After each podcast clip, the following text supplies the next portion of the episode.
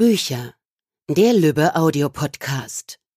Hallo und herzlich willkommen zur neuen Folge des Löwe Audio Podcasts. Mein Name ist Annika Hartmann, ich bin Lektorin und ich sitze hier heute mit meinen beiden Autorinnen Lisa Renee Jones und Amy Baxter. Wir drei dürfen heute mal den Podcast übernehmen und möchten reden. Über Romance, das Lesen und Schreiben von Romance, über die Liebe allgemein und natürlich über die Helden in unseren Büchern. Aber zunächst mal möchte ich die beiden Autorinnen vorstellen. Vor mir sitzt Lisa Renee Jones. Sie ist USA Today und New York Times Bestseller-Autorin, lebt in den USA und wurde hier bei uns durch ihre Reihe Amy's Secret und Tall, Dark and Deadly bekannt. Gerade als E-Book erschienen ist ihr Buch Dirty Rich, Verbotenes Verlangen, der zweite Teil der Dirty Rich-Reihe, in der es um faszinierende Frauen und heiße Anwälte geht. Lisa, schön, dass du da bist. Lisa, nice to have you. So happy to be here. Auch mit dabei ist Amy Baxter. Sie kommt nicht aus dem Wilden Westen, sondern aus dem hohen Norden und ist durch ihre wunderbare Reihe San Francisco Inc. bekannt, die in einem Tattoo-Studio spielt. In vier Tagen erscheint der erste Band ihrer neuen Serie King's Legacy. Herzlich willkommen, Amy. Ja, vielen Dank. Ich freue mich hier zu sein. Amy, äh, King's Legacy spielt in New York in einer Bar. Was hat dich an diesem Setting fasziniert?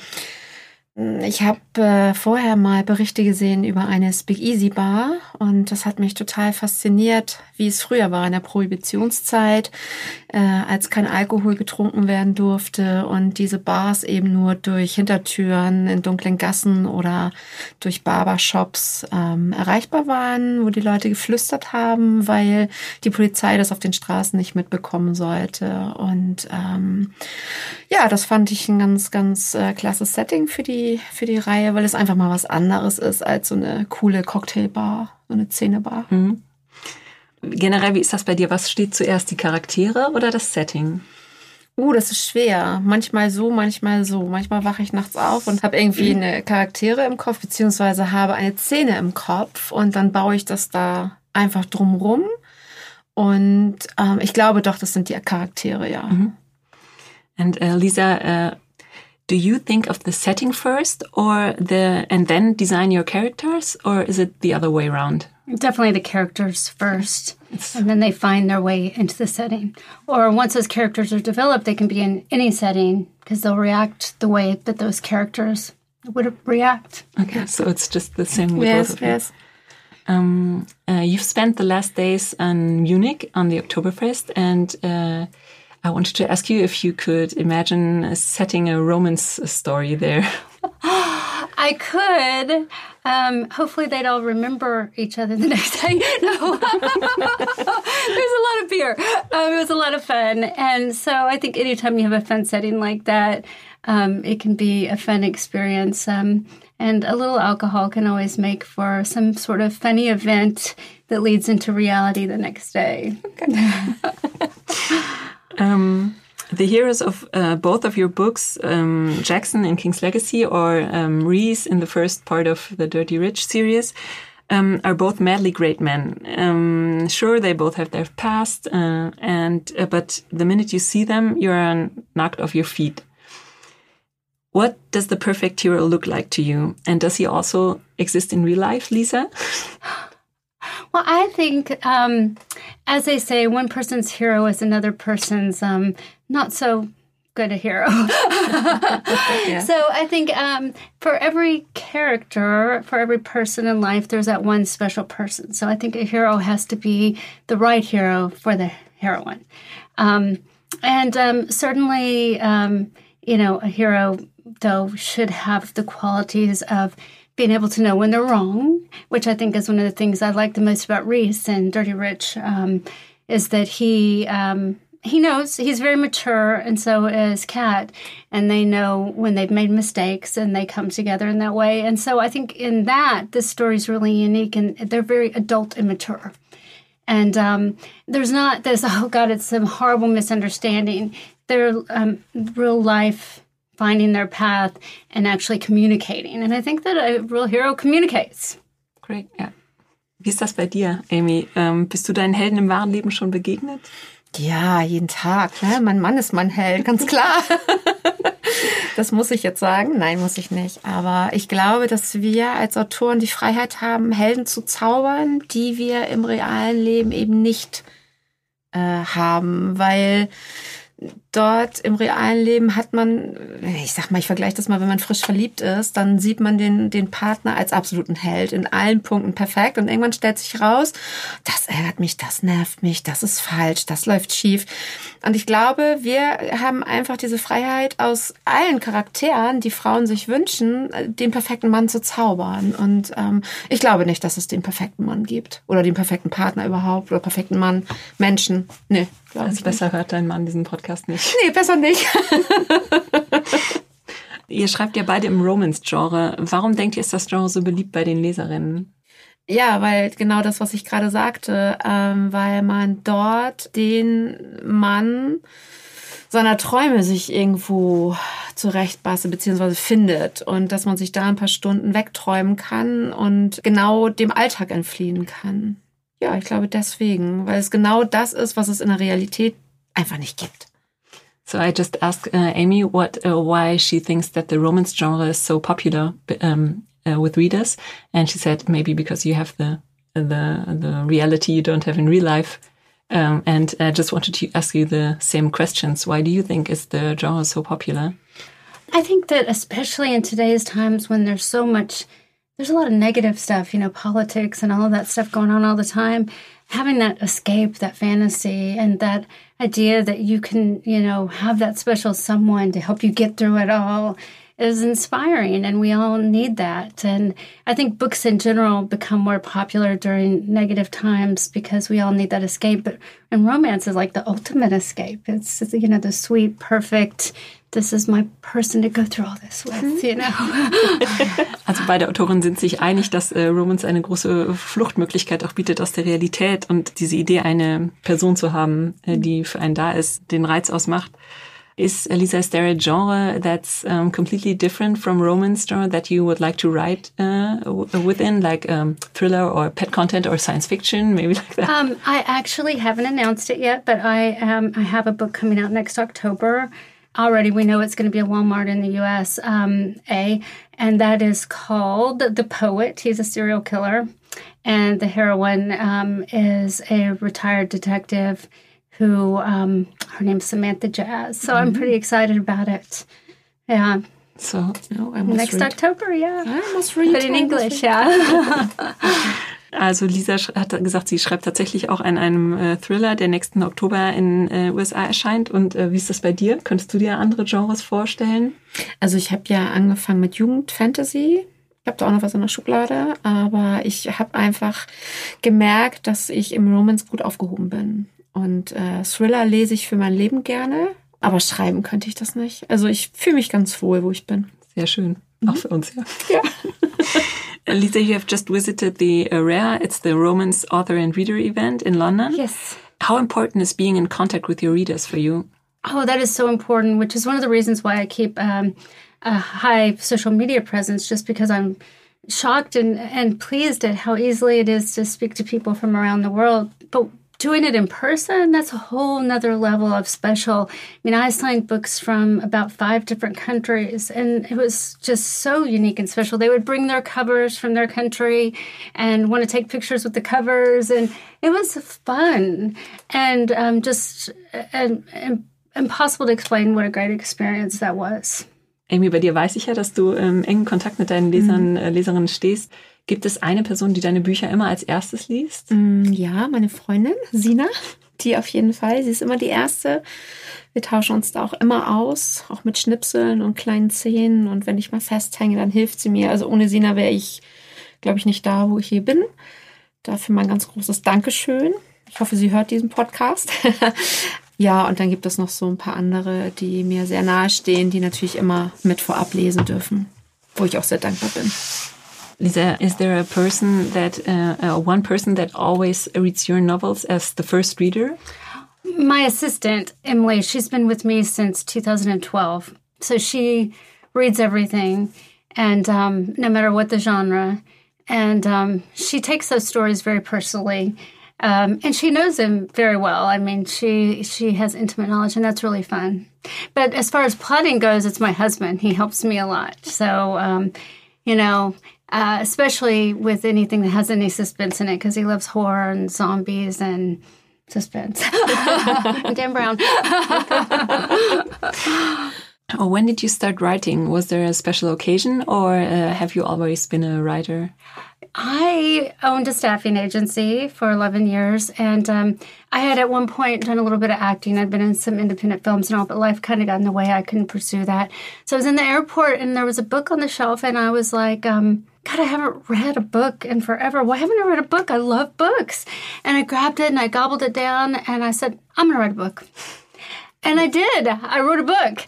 And from there, it wasn't long till I sold my staffing agency and launched my writing career, which I thought would be really easy. I mean, because I was like, well, I work like a dog. So if I just work really, really hard, then just, you know, I'll make it happen. But that, that wasn't the case. It took me a while. I had to go back to being kind of like dirt poor for a while.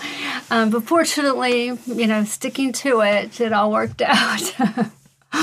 Great. Und wie war das bei dir? Warst du schon immer, gab es einen speziellen Anlass, dass du angefangen hast zu schreiben oder?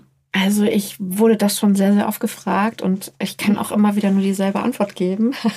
Ich habe wirklich, ich saß auf dem Bett beim Wäsche zusammenlegen und hatte eine Vision. Ich habe ich hab, äh, eine Frau mit roten Haaren und grünen Augen in Flammen stehen sehen und dann hat sich wirklich so vor meinem offenen Auge total bescheuert, aber ähm, dann hat sich eine Geschichte drumherum gesponnen und am selben Abend noch bin ich angefangen zu schreiben habe mich an meinen Uralt-PC gesetzt und habe, ähm, ich glaube, innerhalb von drei Monaten 500 Seiten runtergerattert.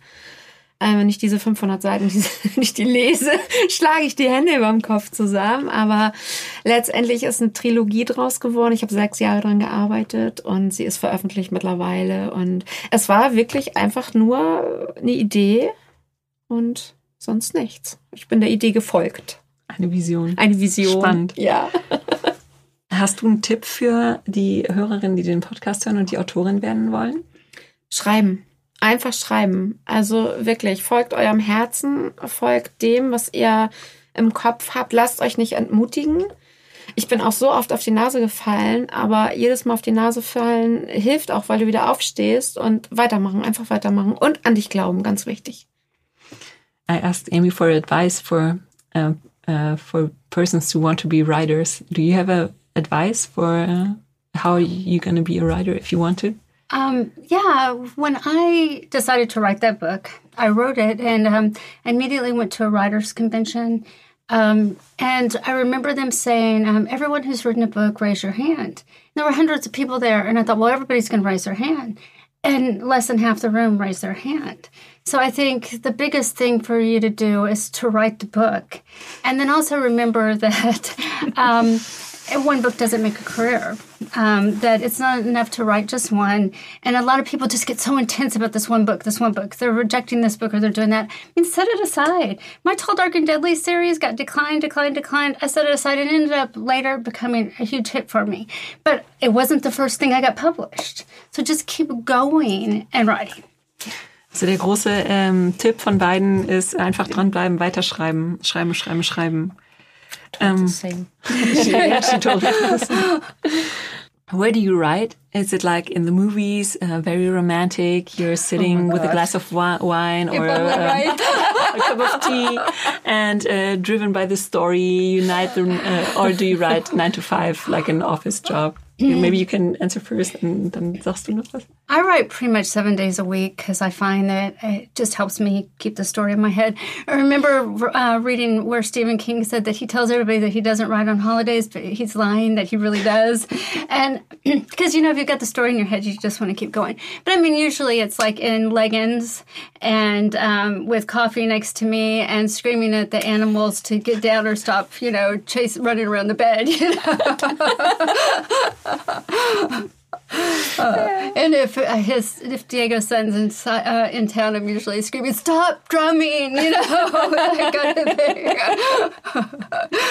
thing. Wie ist es bei dir? Ja, also auch, ich, auch eigentlich können wir uns ja immer die Hand geben. High five. Ähm, das ist bei mir auch so. Also ich kann schreiben, wann immer ähm, die Geschichte in meinem Kopf ist, muss sie raus. Dann ist es egal, welche Uhrzeit, welcher Ort. Es muss dann raus. Aber es gibt natürlich auch mal Tage, äh, wo nichts geht, weil andere Sachen im Kopf sind. Dann, äh, ich sage immer, ich habe keine Schreibblockade, ich mache eine kreative Pause. Und äh, dann klappt es danach auch wieder. Aber wie gesagt, schreiben, ich habe jetzt sechs Stunden im Zug gesessen, ich habe geschrieben, ich kann morgens beim Kaffee äh, im Bett schreiben, ich kann auf dem Sofa schreiben, ich kann im Garten schreiben, ich kann im Café, ich kann überall schreiben, wenn ich eben will, wenn ich schreiben will, ja. Außer beim Bügeln. Kannst du uns sagen, wo du die Inspiration für deine Geschichten her bekommst? Aus dem Alltag. Also ich kann dir sagen, es wird bestimmt irgendwann in einem Roman eine Szene geben, wo ich in einem Tonstudio sitze oder meine Protagonisten. Das sind immer so Erlebnisse, die ich habe, ähm, die sich dann irgendwie eingraben bei mir und ähm, da entwickle ich dann irgendwas draus. Es ist gar nicht geplant, aber es, es kommt dann manchmal einfach so. Also wie gesagt, Inspirationen sind der Alltag, sind Menschen, sind Freunde. Meine Freunde schlagen immer die Hände über den Kopf zusammen, haben immer, immer Angst, dass ich sie irgendwie in einem Buch verwurschtel. Aber das, man muss einfach achtsam sein. And um, uh, can you tell us where do you get your the inspiration uh, for your novels from? Gosh, you know, I think that comes from all over the place. Uh, you, the same. you say the same Yeah, I mean, I remember once when I was in New York, um, and it was when they were first building the 9 11 uh, memorials and all. I mean, there was this moment where a scene came to me for a book that had nothing to do with 9 11 it was just something about the environment I was around. I mean, that's the kind of thing where you just have something that randomly inspires you. Or with Amy Benson, what's funny about that is I had written something so completely different. It was a paranormal story about this badass chick. And Amy's not that. Amy's much more calm, timid, but she has to be badass in her own way. You know, she's um looking for, you know, a way to survive, looking for answers. So she's strong in her own way. But don't ask me how. But I was thinking about that story and I thought, oh, and I suddenly got the Amy Benson idea, which has nothing to do with that story. It's not paranormal. She's not killing demons. you know? But for some reason, it inspired it. So, you know, it's so hard to say. Okay. Yeah few questions now for you, Lisa, concerning okay. Dirty Rich. Okay. Um, and uh, the first one is I'm a big fan of lawyers since I watched the Netflix series Suits. I'm a big Harvey Specter fan. I love Suits. And um, uh, and what did you uh, made you decide to write about lawyers? Um, how did you get the idea? Was it Suits, maybe? Was no. Um, well, my mom always worked for lawyers, and I wanted to go to law school at one point. Which once I owned my staffing agency, um, I worked with a lot of lawyers too for a lot of things. So I'd been around it a lot. So that always was a character that kind of came to my mind. In fact, my Tall, Dark, and Deadly series has um, lawyers in it. So um, that was a comfort zone for me. And then we had been binge watching Suits. So I do think that that came to my mind because, I mean, who doesn't love a Harvey, right? Everybody loves him. Yeah. yeah. So we, uh, we definitely, uh, I think, uh, inspired me a little bit there because of that as well. Yeah. So uh, that brings me to the next question I wanted to ask is to the tension of the story in Dirty Rich. And I wanted to ask you if you made an internship or how you were able to write so vividly about the um, about the context, the lawyer. Um, but maybe it's through your mother or. Well, I have a friend who's a paralegal who works for a criminal attorney, and I did send her some questions because some of those courtroom scenes when he's objecting and things like that, um, I would have gotten them wrong without her help. So there were some cases like that where I had to go in and, and make sure I got it right. So definitely I had some help. I had to have some help. Dirty Rich is really hot. what about the sex scenes? Is it, isn't it difficult to write about sex? Um, it is because to me, um, if you're writing a sex scene, it's not the mechanics of the sex. It's about the emotional growth that happens with the scene. You shouldn't be writing a sex scene if it's just right sex. It should always be about where it takes the characters, and it cannot be to the same place. So you couldn't say, "Oh, I'm going to put a sex scene here," and I think that's what a lot of new writers do too. Is they're like, "I have to have a sex scene," but you know what? If the sex doesn't feel right, then you shouldn't be having it. So yeah, it's emotional draining. You should, to me, if you write a good sex scene, you should feel exhausted when you're done because you put yourself in that, and um, and it's hard. And you don't want any sex scene to ever feel the same, and it shouldn't because it should. I mean, what two people have sex the same, right? should be different. Thank you. Und äh, jetzt würde ich dir ein paar Fragen stellen zu King's Legacy. Mhm. Und ich fange direkt auch mal bei dem Sex an. Okay. ähm, wie war das bei dir äh, nach dem äh, Fantasy, ähm, äh, Jugendfantasy, die erste Sexszene zu schreiben? Ist dir das schwer gefallen? Also das hat ja ein paar Jahre gedauert von da an. Äh, ich habe mich ja über humorvolle Liebesromane ohne Sex hochgearbeitet, hochgeschlafen sozusagen. Und witzigerweise war das nicht schwer. Es hat ein bisschen gedauert, bis man so diese richtigen äh, Emotionen getroffen hat. Also äh, man wollte ja nun keine Gebrauchsanweisung schreiben, sondern eben auch äh, die Leserherzen irgendwie berühren. Das hat schon ein bisschen gedauert, aber ich glaube mittlerweile geht das ganz gut. Mm, ich kenne jetzt deine Bücher ziemlich gut und deine Charaktere haben ja in der Vergangenheit oft ganz schön schlimme Sachen erlebt, also mhm. ganz schön heftige Schicksale auch. Fällt dir das äh, nicht äh, manchmal schwer, darüber zu schreiben und dich dann mit solchen Themen auch auseinanderzusetzen? Teils, teils, ja. Also es gibt äh, ein bestimmtes Buch, äh, was mich sehr sehr mitgenommen hat. Das äh, stammt aus der San Francisco Inc-Reihe noch.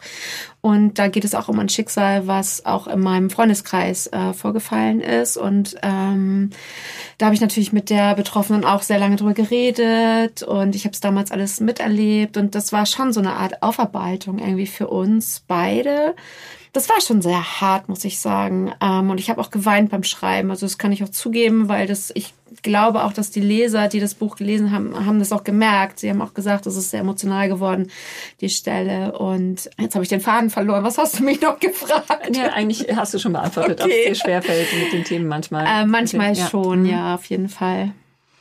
Hast du in deinen Romanen Lieblingscharaktere, die du ganz besonders magst? Oder magst du sie gleich gerne? Oder gibt es Charaktere, die du schreibst und die du von Anfang an nicht magst? Oh, ähm, das ist eine interessante Frage. Die entwickeln sich irgendwie mit dem Schreiben. Es gibt, äh, ich kann das so gar nicht beantworten. Es gibt manchmal Charaktere, mit denen dauert es sehr lange warm zu werden. Jake war zum Beispiel so einer aus Never Before You. Mit dem habe ich wirklich ewig gebraucht, um warm zu werden. Und genauso wie Olivia, die ja auch von den, von den Lesern nicht gemocht wurde, die aber in ihrem eigenen Band nachher sich dann doch gewandelt hat, weil ich sie plötzlich mochte, weil sie mir ihre Geschichte erzählt hat. Und das sind so Sachen, also die, die, da muss diese Chemie, ähm, das ist, hört sich völlig verrückt an, aber auch die Chemie zwischen Autor und Charakter muss stimmen, damit was Vernünftiges dabei rauskommt. Ja. Und deswegen, ich glaube, bestimmt gibt es welche, mit denen ich besser zusammenarbeiten kann und mit anderen vielleicht nicht so gut. Aber lieb habe ich sie alle. Super. So, jetzt sind wir äh, leider schon am Ende unserer Zeit. We're almost at the end of the podcast now. I have one question for both of you, to um, one final question, eine Abschlussfrage. Okay. If you were allowed to play in a novel, which novel would that be? Also wenn ihr in einem Roman mitspielen würdet, äh, welcher Roman wäre das? Um, I don't know who wants to start. Do you want to start? Yes. well, of all my series, um, my Inside Out series is the one that's like my baby. So I would say Sarah from my Inside Out Series. Okay, also muss es eine Serie von mir sein? Ja, Nein. Also ich habe einen Lieblingsroman und zwar ist das immer noch schon seit meiner Jugend Onkel Toms Hütte. Und ich glaube, ich würde dort ähm, nicht unbedingt Onkel Tom spielen wollen, aber ich möchte jemand sein, der ihn rettet, weil mir diese Geschichte so unwahrscheinlich ans Herz geht und ähm, ich dieses Thema auch so unglaublich berührend finde und so so krass finde so. Und das hat sich ja von damals bis heute in diese Gesellschaft weitergezogen. Und ich glaube da würde ich ansetzen wollen ja. Okay. Ja Amy Lisa vielen Dank. Uh, thank you very much. Uh, it's been a lot of fun. Hat yeah. großen Spaß thank gemacht. You. Thank you. und ich wollte auch Danke sagen allen die zugehört haben. Wir wünschen euch eine gute Zeit mit guten Büchern. Lest mal in die Bücher von Lisa und Amy rein und uh, bis zum nächsten Mal. Tschüss das war's für heute von uns. Bis zum nächsten Mal beim Lübbe Audio Podcast.